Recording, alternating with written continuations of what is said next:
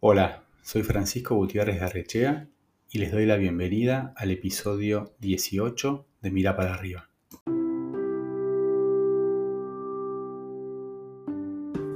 Semanas atrás entrevisté a María Alegre, directora de las carreras de negocios de la Universidad del SEMA. En nuestra conversación salió el tema de los emprendedores que habían pasado por sus aulas y le pedí que identifique algún caso en particular. Así llegué a la historia de Chilit, una máquina para enfriar bebidas en solo 30 segundos. Santiago Schmidt, Nicolás Colliker Frers y Marcos Condomía Alcorta diseñaron durante la cursada de marketing estratégico un modelo de negocios tan sólido que impulsado por sus profesores, familiares, amigos, y agrego yo, por esa llama que enciende el espíritu de todos los emprendedores, han llevado ese modelo de negocios a la realidad. Hoy tengo la suerte de poder conversar con uno de sus fundadores para conocer parte de la historia de su empresa y sobre todo asomarnos a sus próximos pasos y desarrollo futuro. Le doy así la bienvenida a Santiago Schmidt, fundador de Chilit. Bueno, Santiago, decime si en la introducción eh, te presenté bien. Sí, la verdad, perfectamente. Eh, muchas gracias por, invitarnos al programa. La verdad que está buenísimo. Bueno, es un placer, así que vamos directamente a charlar de, de lo que seguramente tenés mucho para, contarnos. En particular el caso de Chilit me llama la atención por este viaje directo del aula al mercado, ¿no? Este, yo lo digo muy simple, mientras yo lo digo me imagino que te llegará el recuerdo de todos los pasos, obstáculos que habrán tenido que sortear este, para llegar efectivamente al mercado desde esta especie de primera idea surgida en el aula. ¿Cómo podrías contar esta primera parte de la historia? Bueno, la verdad es que es como decís, cada vez que, alguien me pregunta del tema, vienen a mi cabeza miles de barreras y miles de paredes que tuvimos la suerte que las pudimos ir, la verdad, rompiendo una a una.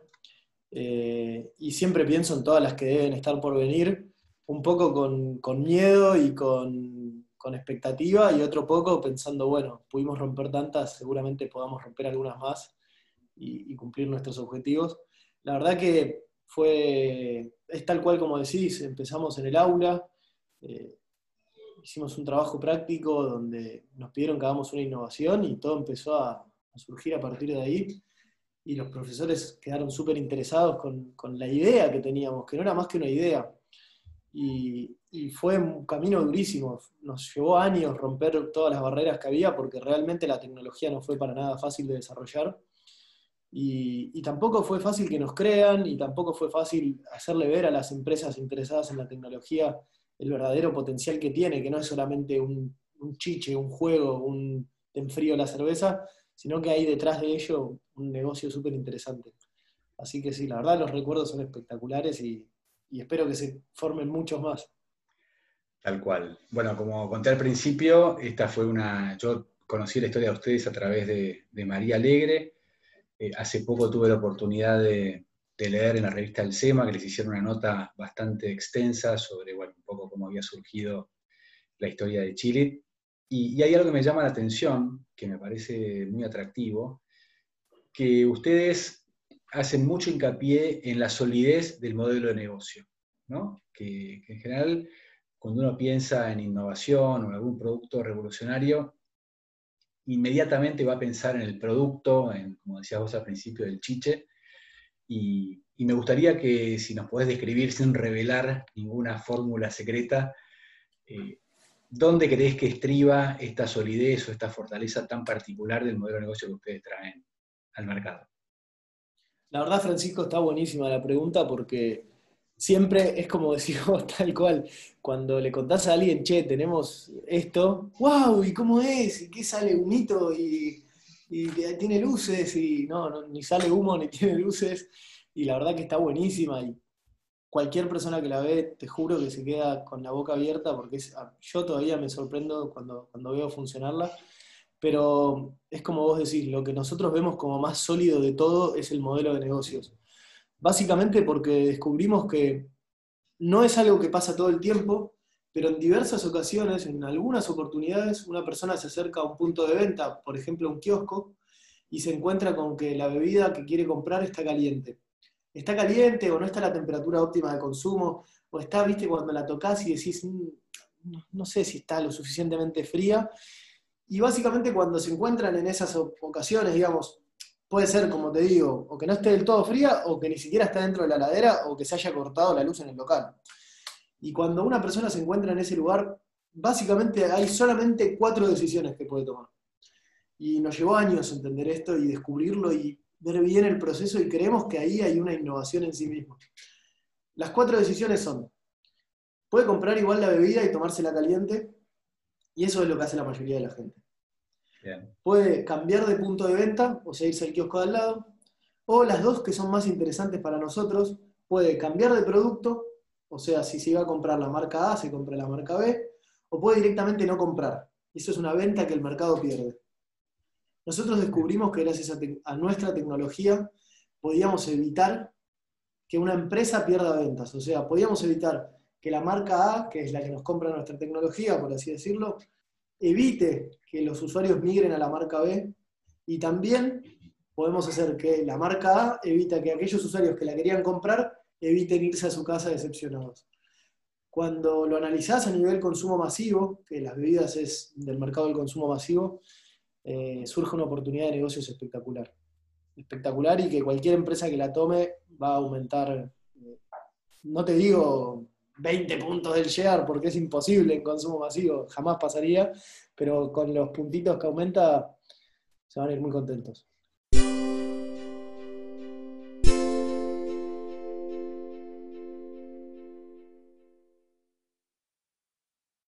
Qué bueno. Ya, vamos a llegar a, que me cuentes un poquito más dónde la máquina va a estar presente, pero también quiero citar una frase que me encantó, que alguien un día dijo, la cerveza está caliente, y eso, en primer lugar, es una muy mala noticia, pero lo, que es muy rico es como esta, eh, como esta actitud expectante del emprendedor o el innovador que lejos de ver una mala noticia, vieron ahí una oportunidad de mercado, ¿no?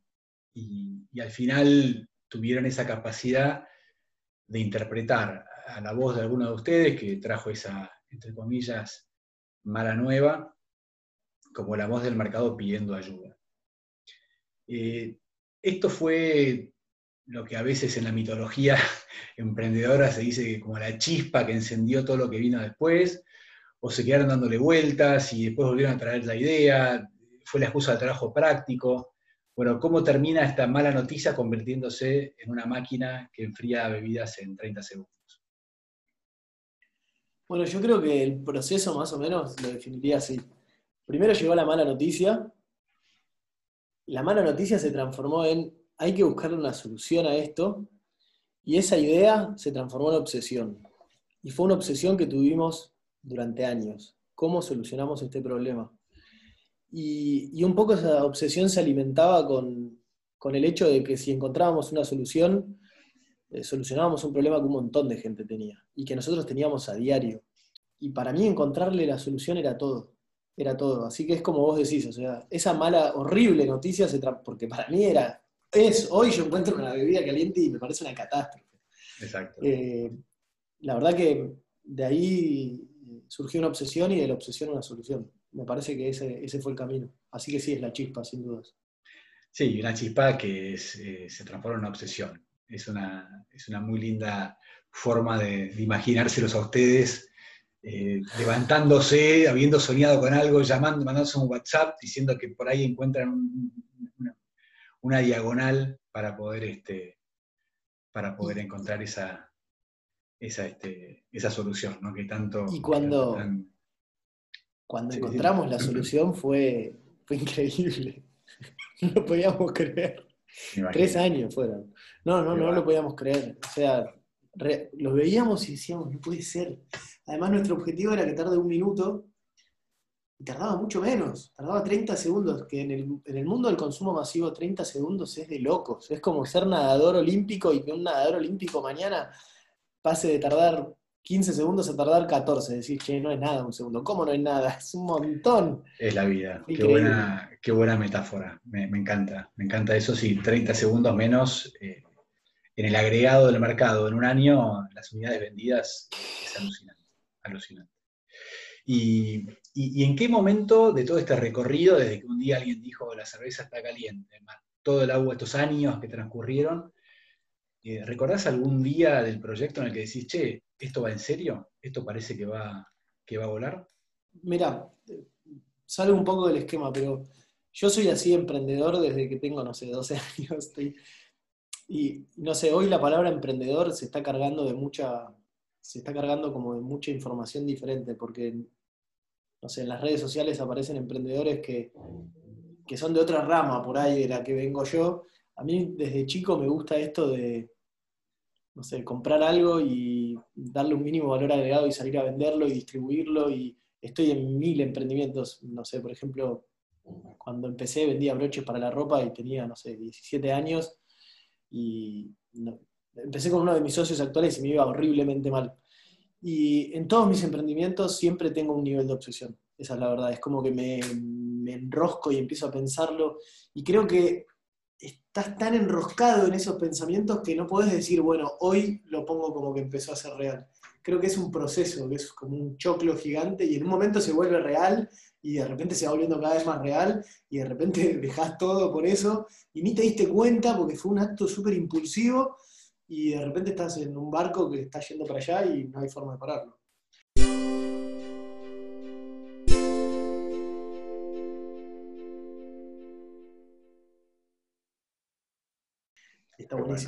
Sí, está buenísimo, está buenísimo. Bueno, me, sigue volviendo la palabra obsesión como hilo conductor. sí, no sé por qué. sí, no sé por qué está ahí, pero está, justo quedó y está bueno. Está a punto de convertirse en un hashtag ya, este, esa, palabra. Y, ah, te había dicho que más adelante te iba a preguntar, eh, ¿dónde te imaginas eh, la máquina? ¿Se llama Chilit la máquina o la máquina, o Chilit es el concepto? Bueno, ¿dónde te imaginas a, un Chilit. Eh, está en la barra de un bar, está en un kiosco 24 horas, está en la cabecera de una mesa de una asado familiar. Eh, ¿Quién es el cliente? ¿Es la marca? ¿Es el consumidor final? ¿Cómo, ¿Cómo rueda esta rueda? Está buenísima la pregunta, Francisco, porque justo mañana tenemos una reunión muy importante donde ese tema es un tema que se va a tratar mucho. Y básicamente nosotros vemos como cliente principalmente, o como el cliente, a los productores de bebidas, ya sea de cervezas, de gaseosas, de aguas, de jugos, de lo que sea. Ellos son los que van a un punto de venta, como a un kiosco, y ponen la heladera. O sea, cuando uno entra a un kiosco, a un supermercado, a un chino, a un almacén, y se encuentra una, una heladera ploteada de una marca, la marca que ploteó esa heladera es la dueña de esa heladera, no el kiosquero, ni el tendero, ni el dueño del bar. Entonces, claramente nuestros, nuestros clientes terminan siendo los dueños de, las bebidas y eh, después, eh, con el pasar del tiempo, como que un poco se empezó a ser más conocida dentro del medio de la tecnología y también las productoras de heladeras se empezaron a interesar, o de electrodomésticos, se empezaron a interesar en la tecnología. Personalmente, o no sé si la palabra es personalmente, pero nosotros la vemos a la tecnología en lo que se llama el on-the-go market en, la jerga, digamos, de las bebidas. El on-the-go market es, no es un mercado en particular, sino que es una ocasión de consumo.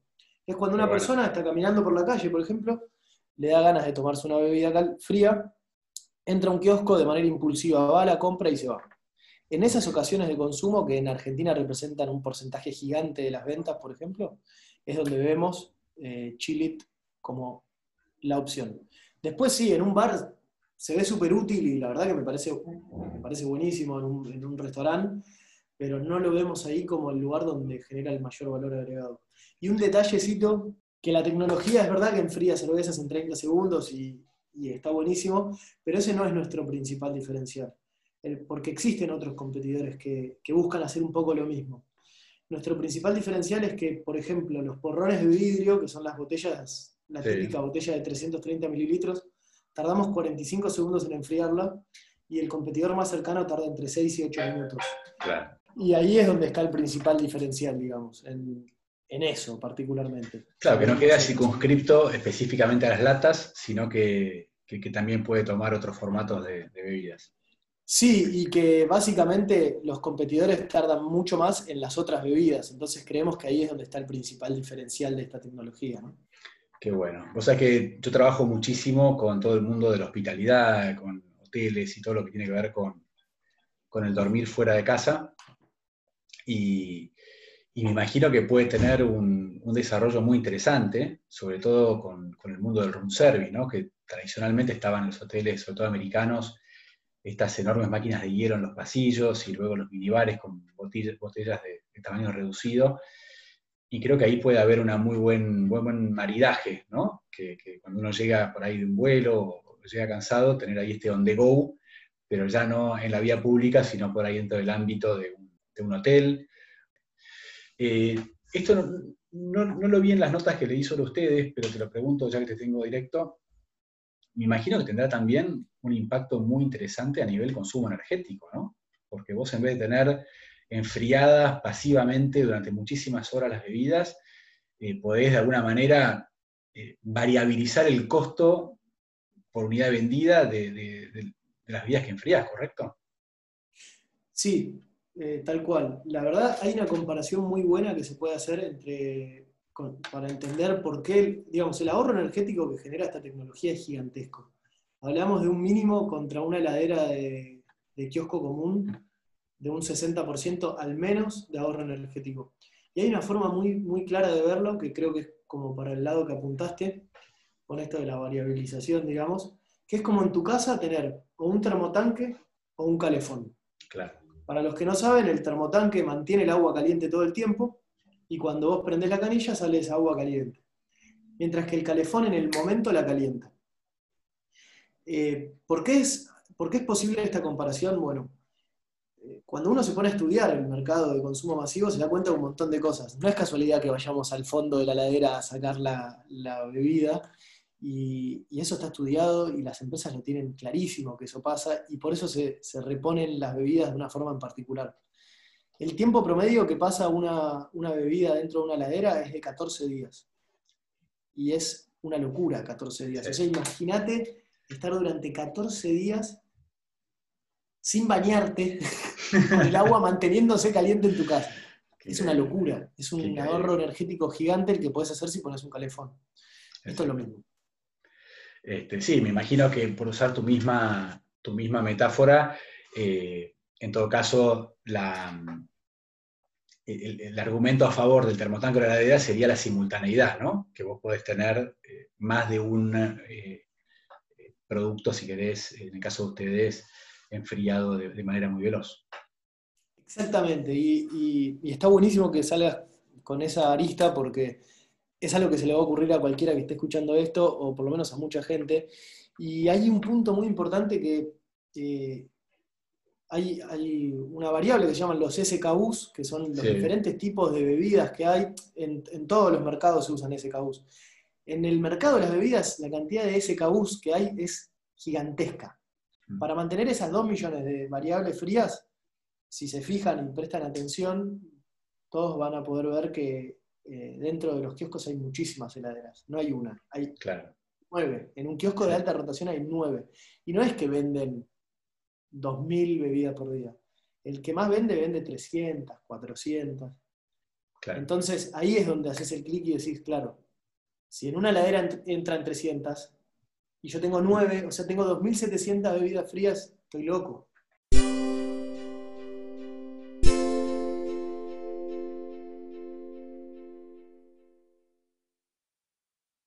Está, buenísimo. tengo muchas ganas de, ver esa máquina en, funcionamiento y, por ahí en una próxima oportunidad vamos a charlar un poquito más de algún vínculo directo con, Hospitality, que me parece que ahí tienen una, oportunidad muy, muy, muy interesante. Sería espectacular.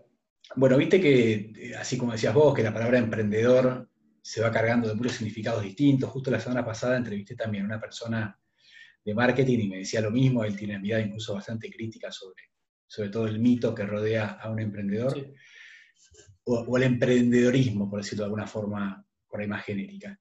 Pero hay algo que sí yo veo como muy positivo y lo veo incluso como el hilo conductor indestructible de todo este mundo, esto que decís vos, de tus pasiones y tus ganas de aportar valor, que tiene que ver a los emprendedores que están por detrás de los emprendimientos, ¿no? Entonces, en, ese sentido, bueno, como dije al principio, ustedes son tres socios, ¿cómo funcionan como equipo? Eh, ¿Se reparten las funciones, las responsabilidades? Eh, ¿Hay un líder? ¿Hay un primus inter pares? son unos obsesivos que se hicieron amigos por ser obsesivos, se matan a piñas, eh, tienen un coach. Bueno, tal, cómo funciona el back office este, de, esta, esta, pasión, de esta obsesión llamada Chile. Bueno, en realidad somos cinco nosotros. Hay tres que son los que vos conociste en, la entrevista de la Universidad del SEMA, pero también hay otro, porque estudiamos juntos, por eso salimos en esa entrevista en ah, particular y estudiamos en la Universidad del SEMA. Pero hay otros dos que son ingenieros y son los que se dedican a la parte más dura, digamos. Ah, no, nombrarlos ahora, por favor, porque al principio los ignoré, así que antes que me maten a mí, después te maten a vos, contame quiénes son y también los incluimos en el, reconocimiento del grupo. No hay ningún problema, ¿no? Igual, eh, la verdad que no se hacen ningún drama con eso. Son Luciano Sismondi y Pablo Esteban Di Lorenzo. Buenísimo. La verdad es que son dos cráneos, son son impresionantes. O sea, yo que, no sé, es impresionante. Saben muchísimo, son súper inteligentes y son súper duros, digamos, de la parte dura. Y la verdad es que no hay un líder o, un, o, alguien que sea el que lleva la batuta. Somos un equipo muy sólido, trabajamos muy bien en conjunto. Creo que eso es una de las cosas que nos mantuvo vivos tanto tiempo, porque realmente estar cinco años con las cinco mismas personas en un proyecto así de complejo, y, que cuesta tanto, porque realmente es remar en dulce de leche, no, hay otra descripción, porque es difícil, es súper difícil emprender de esta manera con una innovación y en este contexto. Eh, creo que el equipo es súper sólido y cada uno, digamos, en su rol es el que lo lidera. Yo soy el que mejor habla y nada, cuando es la hora de hablar, medio que me escuchan a mí. Hay uno que es electrónico y cuando se trata de, electrónica, qué, vas a hacer? Hay que escucharlo. Todos somos súper conscientes, o sea, eh, estamos muy bien coordinados, creo que esa sería la palabra. Es un gran equipo. Sí, bueno, se nota y eso que decís vos, ¿no? Al final el, poder sostener esta maratón ¿no? de cinco años. Eh, después también otra cosa muy interesante de, la empresa de ustedes, que, que, me parece muy rica como, como propuesta de valor es que no se quieren quedar en Chile. Son prudentes, quieren obviamente consolidarla. Eh, después me contarás alguna anécdota de este viaje que hicieron a Sudáfrica, que tiene repercusiones eh, muy, muy atractivas. Pero me gustó eh, esta idea que tienen ustedes de alguna manera poder demostrarle al mercado con este producto consolidado que son capaces de crear, desarrollar o eventualmente hasta incubar eh, productos revolucionarios, ¿no? ¿Cómo, te imaginas esta, esta, segunda derivada de este primer gran paso que es Cherit? Bueno, nosotros eh, nos planteamos, o por lo menos queremos ser, todavía no, no hemos logrado del todo el objetivo, esta ola hay que seguir surfeándola, digamos, lo que nosotros queremos ser es de alguna manera una compañía de innovaciones. A ver, a nosotros no nos interesa ahora ponernos una fábrica y ponernos a fabricar máquinas y salir a vender estas máquinas. A nosotros nos interesa crear innovaciones, llevarlas a un estado donde ya puedan ser utilizadas y no tengan ninguna falla y que puedan ser reproducibles, digamos, que es lo que hicimos con Chile. Y de ahí que la empresa a la que más le interese la agarre y se ocupe de hacer lo que mejor sabe hacer transformar una innovación en un producto que llega al mercado. Entonces nosotros somos como ese paso previo donde no existe nada, hacemos una innovación, la, escalamos a la tecnología de manera tal de que pueda llegar al mercado y punto. Nos gustaría repetir eso una y otra vez y honestamente lo que está pasando es que con todo este equipo espectacular y que estamos todo el día pensando en esto, van surgiendo nuevas ideas. Algunas son horribles, son malísimas, pero de repente salen unas, de hecho estamos trabajando en una que es espectacular y que es súper confidencial, no puedo decir nada, eh, que de la misma forma afecta muchísimo al consumo masivo, que es uno de los pilares que siempre tenemos cuando pensamos en una idea, y afecta al medio ambiente de una manera súper positiva. Esas son las dos cosas que más nos interesan y a donde vemos el futuro. Entonces la verdad es que yo no me imagino que si logramos vender la tecnología o licenciarla, que es nuestro objetivo, ya está, me quedo de brazos cruzados. Realmente soñamos con, che, que este sea un primer paso para un camino larguísimo donde desarrollamos otras innovaciones. Y la verdad es que surgen ideas espectaculares, súper divertidas.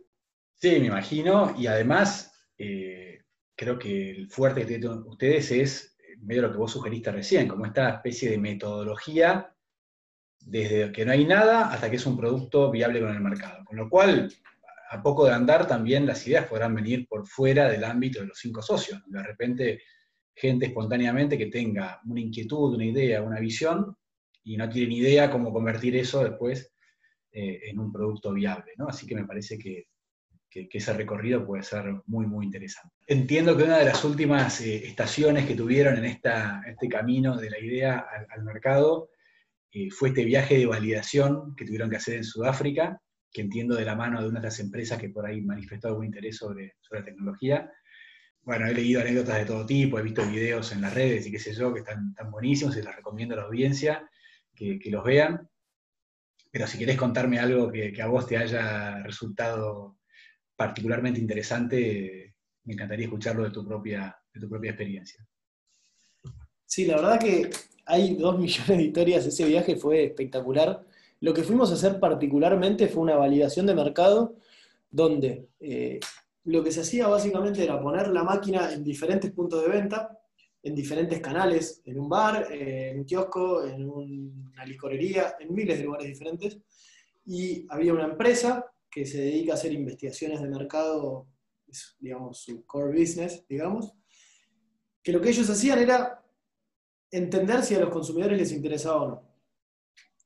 La verdad, la validación de mercado salió espectacular, eh, súper bien, súper, mucho mejor de lo esperado, la gente quedó fascinada, pero obviamente hubieron un montón de anécdotas alrededor de todo lo que fue pasando, porque estábamos en un país con una cultura completamente diferente a la nuestra, completamente. Yo por suerte ya conocía y me daba una idea de con qué esperarme en Sudáfrica, y la pasamos bárbaro, pero pasaban cosas como que de repente se acercaba gente, usaba la máquina y, se quedaban, nada, se, volvían locos, de todo tipo.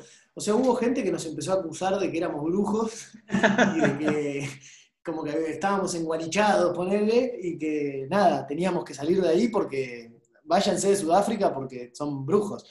Otros era como, no, los amo, quiero quédense acá, sáquense fotos conmigo, esto es un truco de magia. Otra gente nos daba plata. Se acercaba y nos decía, tomen, por este show que acaban de hacer, tomen plata. Y la verdad es que hubo una ocasión en particular donde fuimos a un bar de una zona bastante humilde de, Johannesburgo, y gente muy humilde que realmente, nada, se tomaba su cerveza y eso era su divertimento de la semana, se acercaba y nos daba plata como como a modo de felicitación y al nivel de, che, no, no nos tenés que dar nada, quédate la plata, tranquilo, y no, agarrar la plata o está todo mal, así. Sí, sí, que la verdad es que se podían llegar incluso hasta ofender. No, se ofendían.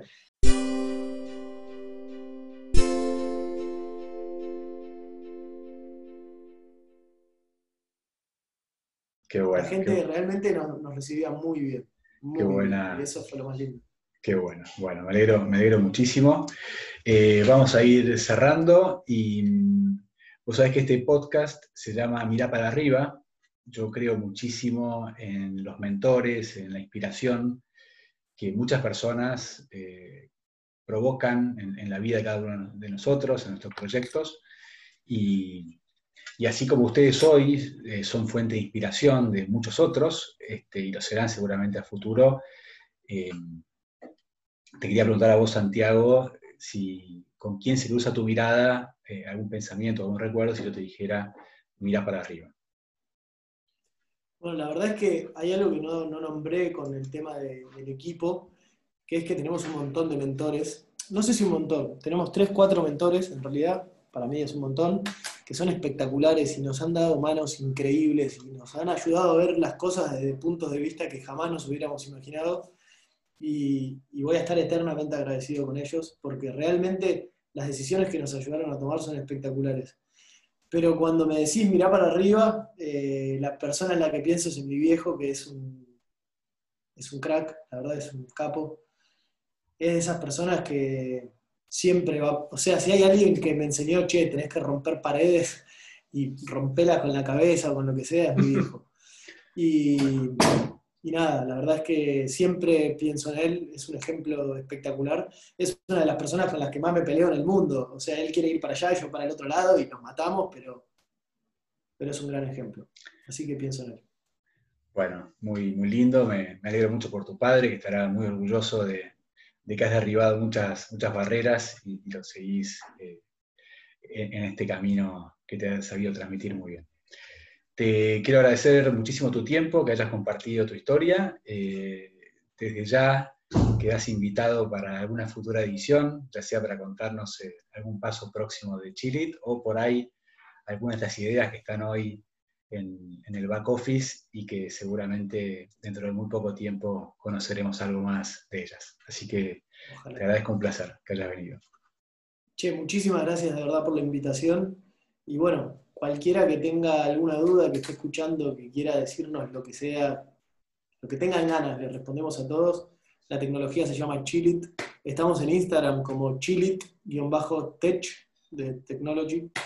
Eh, escríbanos, somos re buena onda y de verdad muchas gracias por invitarnos al programa, estuvo espectacular. Un placer.